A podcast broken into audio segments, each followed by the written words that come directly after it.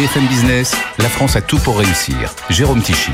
Bonjour, bonjour et bienvenue dans la France a tout pour réussir. Chaque semaine, vous le savez, un concentré d'économie positive sur BFM Business. Et cette semaine, vous le voyez, émission spéciale ici au parc Eurexpo à Lyon à l'occasion du salon Eurobois, un des rendez-vous majeurs des professionnels de la filière bois. Ils sont plus de 500 réunis pour cette édition 2024.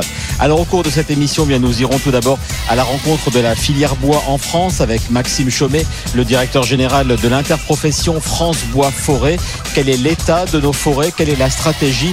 Et quelles sont les ambitions de cette filière dans un contexte mondial de décarbonation de l'économie? On abordera également le sujet des usages et des débouchés pour le bois, euh, pour que ce soit pour la construction, pour l'énergie, mais aussi de plus en plus pour l'industrie, notamment celle de l'ameublement. Et de tout cela, nous parlerons avec Stéphane Véron qui représente les équipementiers. Enfin, la filière bois, ce sont aussi des emplois et des enjeux de formation. On va en parler en fin d'émission avec Jean-Marie Mazière qui fait partie de la grande famille des compagnons du Tour de France. Avec lui, on fera un zoom sur la filière de la charpente à l'occasion du championnat d'Europe des jeunes charpentiers qui se déroule ici même à Eurobois.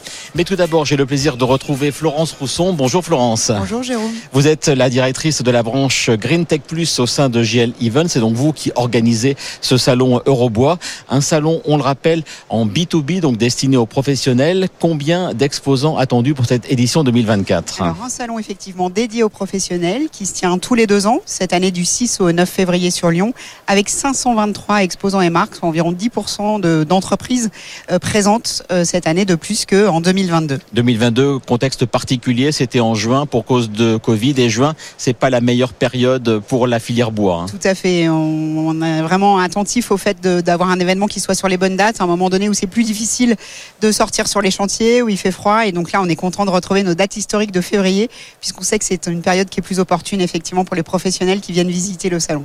On enregistre cette émission le premier jour, le mardi 6. Si on se projette sur les trois, les trois, quatre jours du salon, combien de visiteurs attendus on estime qu'on aura à peu près 20 000 professionnels présents euh, à la fin de cette manifestation en provenance d'Europe, euh, mais aussi d'Afrique du Nord. C'est important pour nous, du coup, d'avoir des professionnels qualifiés, porteurs de projets, euh, qui vont venir sur Eurobois, rencontrer leurs fournisseurs, en découvrir de nouveaux, se former, s'informer. Important aussi, du coup, d'avoir un événement pragmatique et qui apporte des solutions concrètes aux professionnels qui viendront sur le salon. Vous l'évoquiez, l'emploi et la formation, une des quatre thématiques. Quelles sont les trois autres de cette édition 2024 Alors, nous avons l'emploi, la formation, je tiens à le souligner parce qu'effectivement, le secteur du bois recrute, Jérôme. C'est important de le dire pour tous les jeunes qui souhaitent s'engager sur des filières. Il y a énormément de métiers, de nouveaux métiers, liés aussi à la digitalisation des ateliers, beaucoup de nouvelles compétences qui sont attendues et cherchées. Le développement durable, bien évidemment, une thématique forte. Euh, l'atelier 4.0, on en a parlé. Et puis le secteur de l'agencement, euh, qui est plutôt sur l'aval de ce qu'on présente ici, qui est effectivement une thématique et un secteur en fort développement sur cette édition. Vous parlez de métiers et de formation. On va suivre à la fin de l'émission les débuts de la finale du championnat d'Europe des jeunes charpentiers, événement important ici pour cette édition 2024 d'Eurobois. Alors nous avons été sollicités et nous en étions ravis et très fiers par effectivement les compagnons du devoir qui organisent cette finale européenne qui permet à des équipes et des jeunes de concourir et de réaliser du coup euh, une œuvre en 22 heures de concours. Hein. Ça fait 18 mois qu'ils s'entraînent, euh, qu'ils s'entraînent physiquement aussi. Ils ont suivi euh, du coaching sportif, ils ont fait de la sophro pour du coup tenir d'un point de vue mental. C'est exceptionnel ce qu'ils vont réaliser et on est très heureux d'accueillir effectivement cette finale. Un événement de cette édition 2024, les Eurobois Awards. Qu'est-ce qu'on va récompenser? Alors les Eurobois Awards sont euh, effectivement des trophées qui récompensent un certain nombre d'innovations présentées par les entreprises avec trois jurys différents, des jurys de professionnels visiteurs de cette manifestation. Mais c'était important pour nous de pouvoir aussi accompagner la formation, on l'évoquait comme thématique importante. Donc des étudiants qui vont avoir leur propre jury cette année et également des formateurs des compagnons qui vont du coup pouvoir découvrir en avant-première ces innovations qui seront utilisées demain par les compagnons dans le cadre de leur Tour de France, mais pas que. On parlera donc aussi beaucoup des équipementiers avec la zone Coom. Ce sera dans quelques instants. In fine, en un mot, beaucoup de business euh, se fait ici au salon Eurobois où c'est avant tout du contact et qui peut se transformer en business ensuite. Beaucoup de business, beaucoup de partenariats. C'est important aussi pour nous d'avoir un événement convivial à taille humaine.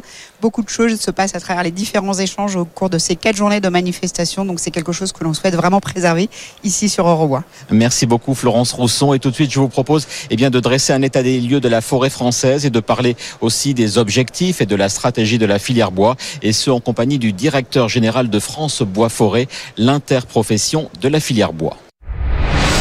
Bonjour Maxime Chomet. Bonjour. Vous êtes le directeur général de l'interprofession France Bois Forêt dont on va parler plus longuement dans quelques instants. Mais tout d'abord, j'aimerais qu'on partage un constat. La France, notre France de 2024 n'a jamais été aussi boisée de son histoire finalement. Oui, près de 17 euh, millions d'hectares de forêt en France, soit euh, près du tiers de la surface euh, française.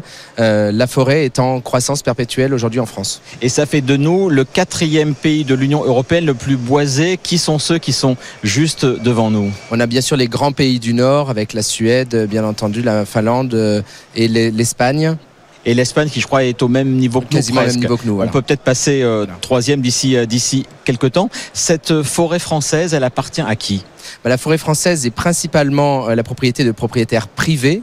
les, les, trois quarts de cette forêt sont détenus par des propriétaires privés et ensuite par des collectivités communes et également par l'État. Donc ça pour euh, un quart. Vous parliez d'un accroissement naturel. Est-ce qu'il reste fort? Il est à quel niveau? Mais je crois qu'il est en train de se réduire un peu. Hein. En fait, on fait face déjà aux, principales conséquences du changement climatique. Les forêts sont en croissance perpétuelle, bien entendu, et on voit depuis quelques années que la croissance de la forêt euh, commence à réduire. Euh, on voit une, une, baisse de la croissance de 4% entre 2005-2013 et la période 2013-2020. Donc bien sûr, ce sont dus à des euh, dépérissements et des chaleurs et sécheresses qui, euh, qui contraignent la croissance des arbres. Et peut-être parce qu'on utilise plus de bois aussi, il y a un retour en, en grâce du bois pour différents usages. Est-ce que ça compte aussi dans cette réduction de l'accroissement naturel? Alors non, là c'est bien la croissance dont je parlais. Effectivement, en parallèle, il y a la, la, la récolte de bois qui sert bien sûr à la fourniture des entreprises de la filière et puis à la décarbonation euh, globale de notre euh, modèle économique. Euh, la filière, on en, on en parle donc à travers France Bois Forêt, organisme créé il y a une vingtaine d'années, je crois que c'est ça aujourd'hui, 2004, voilà. C'est quoi Alors qui fait partie de, de cette interprofession et c'est quoi vos principales missions? L'interprofession, elle, elle regroupe les fédérations qui représentent les différents métiers de la filière. Donc on a bien sûr les propriétaires, privés comme publics, les gestionnaires de la forêt. Alors les gestionnaires public, c'est l'ONF, et les gestionnaires privés, que sont les coopératives, les experts, aussi tous les métiers qui, qui touchent de près ou de loin à la forêt, depuis les vergers à graines qui produisent les graines pour produire les arbres, euh, les euh, entreprises des territoires, euh, les pépiniéristes, les reboiseurs, et ensuite on a également toute la partie exploitation forestière, transformation du bois, et puis les entreprises de seconde transformation qui, qui, mettent, en, qui mettent en œuvre le bois dans la construction, dans l'emballage, etc. Ça représente combien de personnes dans cette, dans cette filière? Est-ce que vous le chiffrer soit en nombre d'emplois, soit autres critères Les emplois, c'est euh, un peu plus de 400 000 euh, emplois directs en, France. Donc c'est une, une, filière qui est quand même très importante euh, à tous les maillons de la chaîne. Et un chiffre d'affaires global de Le chiffre d'affaires de quasiment environ 60 milliards d'euros et une valeur ajoutée de quasiment 30 milliards d'euros. Alors l'émission, je reviens sur ce point, c'est quoi vos principales missions? C'est que cet accroissement naturel, il revienne beaucoup plus fort et que nos forêts soient encore plus fortes? La mission principale de France Bois Forêt, c'est de faire le lien entre tous ces maillons dont, je parlais avant et d'engager des actions collectives. Parmi celles-ci, il y a bien sûr de la communication, des enjeux stratégiques, mais c'est aussi de dresser, on va dire, la ligne stratégique de notre filière et de dresser en gros les grands enjeux pour demain et d'y apporter des réponses. La filière, elle a été euh, justement reconnue comme stratégique en 2014, il y a tout juste 10 ans. Il y a eu depuis trois contrats triannuels. Le quatrième a été signé en octobre 2023, donc il a, il a commencé pour euh, une durée de trois ans. C'est quoi, à lui aussi, ses principaux, principaux objectifs et missions? Les objectifs du contrat stratégique de filière, donc euh, contrat qui a été signé par les professionnels de la filière et également les ministres qui sont, qui sont chargés de la forêt et puis de l'industrie. Il y en avait beaucoup. Je crois qu'à l'époque, il y avait les ministres de l'agriculture, transition écologique, transition énergétique, industrie et logement. Hein. Exactement. Euh, les, les, missions, les, les, objectifs principaux de ce contrat sont vraiment ceux de la filière aujourd'hui qui ont été aussi tracés par France Bois Forêt. Le premier, c'est l'adaptation de la forêt au changement climatique. On le disait, la croissance de la forêt est en train de ralentir. Il va falloir adapter nos essences au climat de demain. Donc ça veut dire qu'il va falloir renouveler la forêt principalement. On a des plans qui sont prévus pour ça. L'État, le gouvernement a mis en place des, grosses enveloppes pour justement euh, adapter ces forêts. Donc ça c'est le principal enjeu. Le deuxième principal enjeu, c'est vraiment euh, le développement des usages du bois. L'objectif, on ne l'oublie pas, c'est la neutralité carbone à 2050. Et le bois, en utilisant du bois, on émet moins de gaz à effet de serre qu'en utilisant d'autres matériaux. Donc l'objectif vraiment, c'est de développer ces usages et pour cela, il va falloir qu'on ait des entreprises de plus en plus compétitives, il va falloir de l'investissement et de la relocalisation. On est sur le stand Bois de France, c'est vraiment un message, il faut qu'on euh, intègre du bois français dans les usages euh, industriels. Parce que je me, je me suis rendu compte qu'on n'était pas autosuffisant en bois. Je crois que euh, ce qu'on produit, c'est 60% de nos, de nos besoins à peu mm. près en France. C'est exactement ça. Euh, pour euh, plein de raisons, euh, parce que d'une part, on a des, des marchés qui sont tels qu'ils demandent des bois qu'on n'a pas forcément qu'on produit en France, mais qu'on qu'on mobilise pas forcément assez. Et on a une question aussi de mobilisation de l'ensemble des ressources en France. Avec 3,5 millions de propriétaires privés, on a encore un enjeu d'une d'une gestion encore plus accrue dans certains territoires. Vous parliez des usages, trois usages principalement. Est-ce que vous pouvez nous, euh, nous rappeler lesquels? Bien sûr, alors plusieurs usages, mais les principaux, effectivement, c'est la construction, hein, c'est le stockage vraiment le plus long du bois, donc euh, un, point important. Le deuxième, bien sûr, l'ameublement, l'aménagement euh, des, des, bâtiments. on a également des hum, produits qui partent dans l'emballage et le transport de produits et matériaux. Et enfin, le papier carton, emballage, et puis en, en usage transversal, bien entendu, l'énergie toute dernière question. La filière bois française, elle se porte comment face à une, une, concurrence, je pense, à la Chine, très violente, très virulente. On, a même vu des Chinois venir prendre du bois français pour le retourner en Chine, ce qui est une aberration. Comment se porte notre filière bois? On a eu vraiment euh, deux années euh, exceptionnelles hein, suite à la période euh, crise Covid, puisque l'économie repartait et bien sûr une forte demande sur la partie construction et bien sûr tous les usages. Là, on est justement à une période charnière. L'année qui arrive va être compliquée pour les entreprises et comme c'est vraiment la construction aussi qui tire euh, tous les tous les usages du bois, on risque de faire face à une année compliquée et en parallèle d'une compétitivité, euh, d'une compétition accrue avec les, les, pays qui nous entourent, mais également euh, beaucoup plus loin, la Chine, vous en parliez. Mais on garde beaucoup d'atouts et c'est ce que l'on retiendra donc de cette filière bois. Merci beaucoup Maxime Chomet d'avoir été l'invité de la France à tout pour réussir. On a beaucoup parlé donc avec vous des usages du bois. Et eh bien direction un des espaces de ce salon Eurobois consacré à l'âge et qui comprend notamment l'ameublement. Je vais donc rejoindre Stéphane Véron à quelques mètres d'ici au village des équipementiers. Bonjour Stéphane Véron. Bonjour. Nous sommes euh, en effet ici donc au village des équipementiers de ce salon Eurobois. À l'instant avec la filière bois avec Maxime Chaumet, on parlait des usages, des débouchés du bois. Clairement, les équipementiers que vous représentez dans notre émission ont besoin de bois, mais pas seulement. On va en parler et je précise que vous êtes également le président du groupement des équipementiers de l'ameublement français. Équipementier d'ailleurs, qu'est-ce que ça veut dire? Ça recouvre quels métiers, quelles usines, quelles industries, quels produits? Alors, il y a, bon, il y a beaucoup d'éléments parce que là, là, il y a 11 équipementiers, mais on n'est pas que 11 en France dans tous les cas, c'est clair. Mais ceux, ceux sur lesquels on peut faire un focus aujourd'hui, c'est ceux qui sont présents ici à l'Eurobois. Et on est 11 à aujourd'hui équipementiers. Équipementiers, c'est quoi? C'est des gens qui fournissent des éléments qui vont permettre aujourd'hui de sublimer le mobilier. Voilà. Lesquels, par exemple? Quel type On peut parler, par exemple, de de Bloom, par exemple, qui est euh, tout un système de relevage de coulissants, mais aussi fly derrière sur des décors. On peut avoir aussi euh, des prises de courant par MSA, mais aussi euh, l'INA qui a des systèmes de relevage. Voilà. Donc, il n'y a pas que du bois, mais des éléments externes. Voilà. Et donc vous êtes un groupement de, de 11, vous représentez l'ameublement français. Alors, il n'y a pas que des boîtes françaises, mais toutes ont au moins une présence ici en France. Alors ça, c'est une obligation dans tous les cas. Il faut qu'on ait un bureau en France dans tous les cas. Et vous disiez justement, dans les équipementiers, on a beaucoup de boîtes internationales, bien entendu avec un, bureau en France. Absolument. Et alors donc quand on est euh, on est venu euh, ici, on s'est dit on va bien sûr rencontrer des producteurs de forêt, on va rencontrer des charpentiers, mais pourquoi ce, ce corner qui est très important d'ailleurs sur l'agencement? Vous êtes vraiment un des maillons de la chaîne du bois. Alors on fait partie de ces maillons dans tous les cas et euh, on, veut démontrer aujourd'hui que bon la filière elle est très importante mais tous les maillons sont importants à même niveau. En créant un village comme on l'a fait, en créant un village avec des équipementiers, on peut démontrer aujourd'hui que ce salon et la manière de ce salon professionnel est un, un, vrai terrain de jeu pour nous et on, il faut qu'on montre nos, nos, inspirations et nos, innovations. C'est ce qu'on fait. Et quelles sont les cibles ici? Vous parlez à qui? Puisqu'on le, on le rappelle, vous l'avez dit, on est dans un salon professionnel, du B2B, il n'y a pas du grand, du grand public ici. Euh, quel est le but de votre présence ici? Le, le, visitorat aujourd'hui, ce sont des artisans menuisiers, mais architectes d'intérieur aussi. Hein, dans tous les cas, il faut pas. Voilà, on a des ébénistes des écoles aussi qui viennent visiter. Pour nous, c'est très important. L'avenir, c'est les jeunes. On les verra dans quelques instants avec la charpente. Voilà. sûrement. Voilà. Voilà. Donc ça, c'est un, un salon de référence. Est-ce qu'on fait du business ici? Alors, chez Messa, on fait pas de business, on, on fait du contact et on montre aujourd'hui l'innovation et, et la manière dont on peut développer des produits.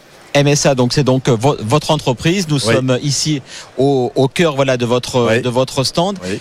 MSA, société qui date je crois des années 90, 95, mon père l'a acheté en 95 et puis moi je l'ai racheté à ma famille en, en 2011. située à Saint-Raphaël dans Exactement. le Var. Exactement. Qu'est-ce qu'on y fait chez euh, MSA Alors, Chez Messa, on a des bureaux d'études et on développe aujourd'hui des éclairages, des prises de courant, des piétements et des solutions techniques pour l'ameublement en général. Bien sûr, la cuisine et l'agencement.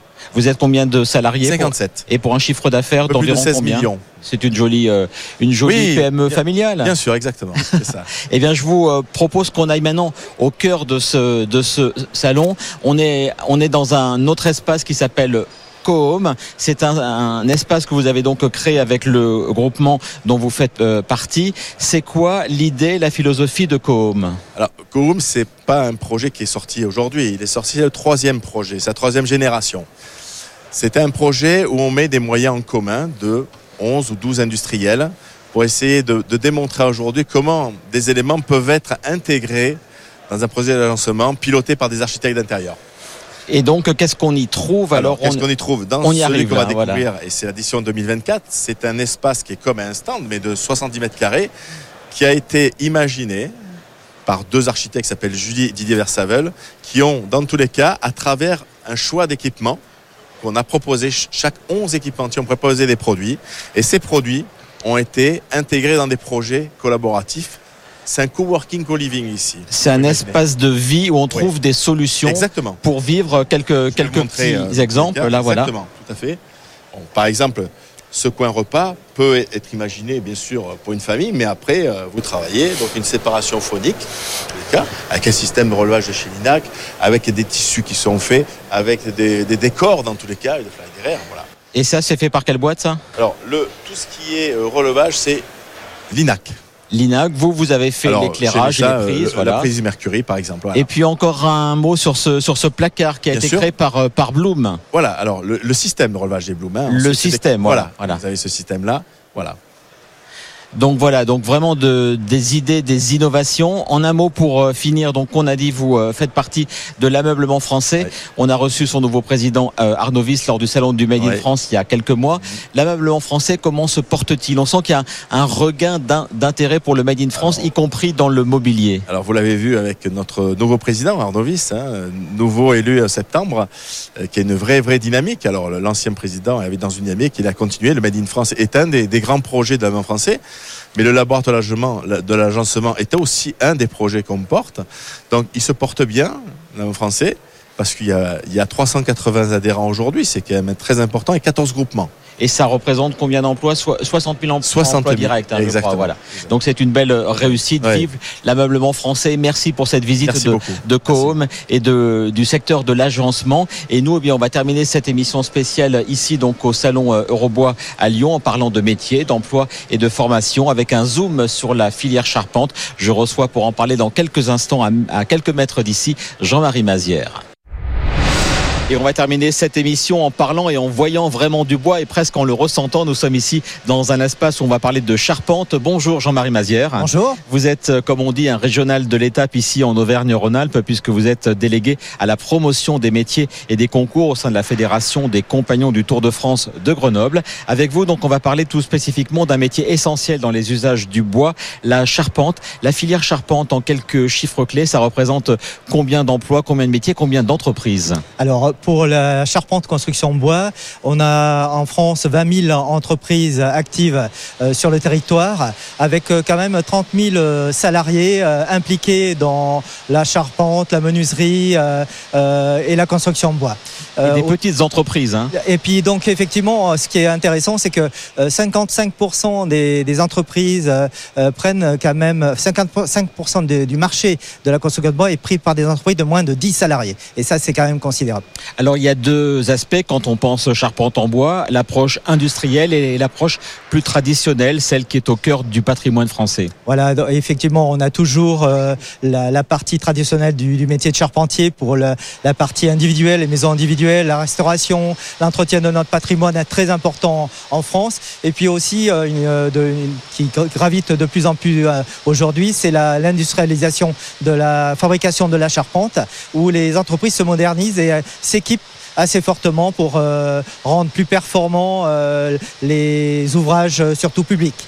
Est-ce qu'on manque de personnel dans la filière charpente? Alors oui, cruellement. Depuis euh, à peu près 6 à 7 ans, les entreprises euh, manquent énormément de personnel qualifié, que ce soit dans la partie euh, conception, que ce soit la partie industrialisation, que ce soit la partie levage mise en œuvre sur les chantiers. Ça représente à peu près entre 5 et 6 000 postes à pourvoir en France sur le métier de charpentier, constructeur bois, voire menuisier. Et comment est-ce qu'on les, est qu'on les attire? Est-ce qu'il y a des formations qui se sont développées? Est-ce que vraiment il y a eu un effort de fait ces dernières années Alors déjà, ça commence par la promotion du métier avec attirer des jeunes et, voir des adultes sur le secteur de la construction bois. Donc là, on investit énormément euh, à travers euh, les concours, par exemple, comme les World Skills, euh, les orientations dans les collèges et les lycées, les, forums pour emploi. On investit énormément ce secteur pour les attirer et parler de, leur métier, du métier de charpentier et de constructeur bois. On est ici au, au cœur de magnifiques maquettes. Parlez-nous de ces maquettes parce qu'évidemment, un événement à marquer quand on pense charpente en France depuis quelques années, depuis avril 2019 et ce triste jour de l'incendie de Notre-Dame. On, associe Notre-Dame aux charpentes en bois et là il y a de belles maquettes. Parlez-nous-en, trois belles maquettes même. Alors effectivement avec le championnat on a voulu marquer euh, justement ce côté promotion et valorisation du métier de charpentier constructeur bois et on trouvait qu'on avait un élément euh, très intéressant, c'est les chefs-d'œuvre de Notre-Dame qui ont été réalisés pour le premier dans les années 70 et puis le second qui a été euh, réalisé dans les années 2021. Et donc on a dit on va essayer de mobiliser euh, toute notre énergie et les partenaires pour amener ces deux maquettes à Eurobois, ce qui devient un élément inédit et historique pour euh, ces deux maquettes. On parlait de l'importance des métiers. Je pense qu'on va se, on va se rendre vers le, le championnat qui est en cours euh, ici à, quelques mètres. On, entend le, le, bruit des machines. Parlez-nous de cette 15e finale du championnat d'Europe des jeunes charpentiers. Alors, euh, c'est un championnat qui existe déjà depuis une trentaine d'années, qui est organisé tous les deux ans euh, en Europe. il est à l'origine, c'est la Confédération européenne de la construction bois qui a mis cette opération en place pour promouvoir le métier de charpentier et les entreprises de la construction bois. Et donc euh, ce concours se déroule sur trois jours. C'est un sujet de charpente de 22 heures qu'un nombre de, pays participants réalisent devant le public professionnel puisque ce concours euh, se déroule toujours dans un salon professionnel. Donc il y a la France, l'Allemagne, la Hongrie, les Pays-Bas, le Luxembourg, le Danemark et la, et la Suisse. Euh, donc les épreuves ont commencé ce matin. On est mardi. Est-ce que tout se passe bien pour, euh, oui, alors les, experts qui sont arrivés déjà depuis plus de deux jours ont choisi et élaboré le sujet qui n'était pas du tout euh, prévu jusqu'à présent. Et donc ce matin, les jeunes, les concurrents de moins de 23 ans, ont découvert le sujet à réaliser pendant ces trois jours. Il y a deux équipes de France dont on va parler dans un petit instant avec Colin qui nous a rejoint. Quand je vois les prénoms David, Timothée, Lucas, Willy, Paul et Antoine, où sont les femmes, où sont les filles, j'ai envie de dire. Alors, euh, croyez, bon, là pour l'instant, effectivement, c'est assez masculin, mais on a beaucoup de filles dans nos écoles et centres de formation qui arrivent en force sur les métiers de charpentier. Eh bien, je vous rassure. Eh bien, tant mieux, je me tourne, je m'approche vers vous. Bonjour Colin Lenné. Bonjour. Vous êtes en quelque sorte la transition entre le championnat d'Europe il y a deux ans à Cologne, euh, où vous étiez en tant que participant, et cette édition de 2024. D'abord en 2022, vous avez fini, euh, vous avez fini à quelle place euh, en championnat d'Europe? Alors en 2022 à Cologne, j'ai fait cinquième européen. Et aujourd'hui, ben, me voilà de l'autre côté des barrières pour euh, coacher nos équipes de France. Donc vous êtes euh, l'entraîneur de l'équipe 1, hein, c'est ça? C'est exactement ça. Donc la même question qu'à Jean-Marie, euh, on en est où? Ça vient juste de commencer. Est-ce qu'il y a de vraies chances pour l'équipe de France? Alors ah oui, ça vient juste de commencer. Il y a de potentielles chances, de bonnes chances j'espère. donc à voir les prochains jours. Et vous, quel est votre rôle quand on est coach, quand on est entraîneur? C'est de la motivation, c'est des points techniques, c'est vraiment euh, un suivi des trois jours de compétition? Alors euh, pour l'instant, c'est surtout euh, du timing, la gestion du timing pour mes candidats. Mais oui, la gestion du stress pour eux, ça peut venir. Et techniquement aussi peut-être. Votre parcours à vous depuis 2022, depuis cette cinquième place au championnat de Cologne, qu'est-ce que vous avez fait depuis 2022, vous dans votre propre Alors, carrière? Aujourd'hui professionnellement, je suis maître de stage à la motte Landéron pour les compagnons du devoir, pour les jeunes sur le Tour de France. Et vous êtes passé dans votre propre Tour de France par de nombreuses villes, Rouen, Angoulême, Annecy, Lyon. Gap, c'est vraiment important le compagnonnage. Si on parlait du compagnonnage en quelques mots pour les métiers de la charpente. Eh ben, c'est la formation en voyageant. Donc euh, c'est exceptionnel, une, une, exceptionnelle aventure humaine par le voyage. Est-ce qu'il y a beaucoup d'opportunités dans ce, dans ce secteur? Oui, énormément, parce qu'on peut faire les JO de, de, la charpente et du bâtiment. Donc euh, c'est une super occasion. Et quels sont les, euh, les trucs en euh, quelques mots sur les, les, bonnes filières, la bonne durée de formation? Quels sont les conseils que vous donneriez à celles et, et ceux qui veulent entrer dans, dans cette filière? Eh bien, euh, tout simplement, c'est des super métiers qui demandent que des jeunes souhaitant l'apprendre.